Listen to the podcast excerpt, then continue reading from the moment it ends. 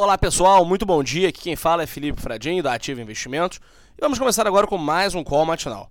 No Brasil, o relatório trimestral da inflação e o GPM podem agitar Ibovespa na abertura, junto com o PIB americano do primeiro trimestre, que será divulgado no final da manhã.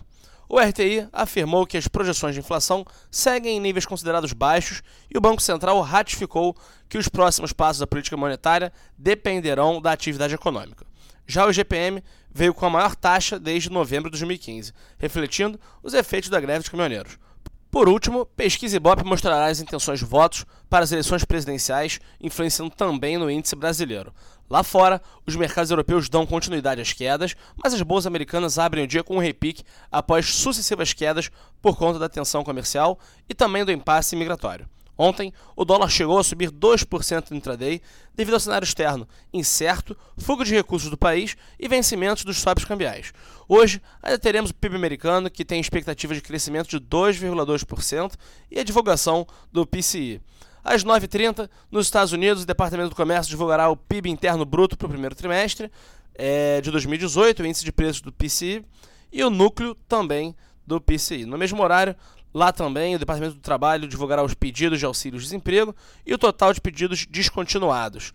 Um pouco mais tarde, às 10 horas, a CNI divulgará a pesquisa Ibope sobre a popularidade do governo Michel Temer e as intenções de votos dos brasileiros para o primeiro turno das eleições em outubro. Às 10 horas, também, o IBGE divulga a pesquisa anual de comércio, o PAC, de 2016, e a CNC divulga o índice de confiança do empresário do comércio, para junho. Às 11 horas, o ministro Luiz Fux realiza audiência no Supremo Tribunal Federal para tratar da chamada MP do frete com representantes do governo, dos caminhoneiros e do setor produtivo.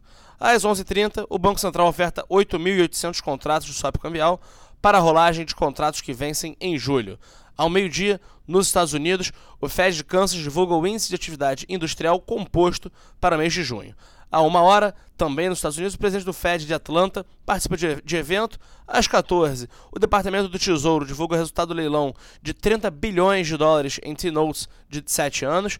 E às 14h30, o nosso Tesouro Nacional divulga o resultado primário do governo central para maio. Por último, às 17h30, também nos Estados Unidos, o Federal Reserve divulga resultados da segunda etapa de testes de estresse.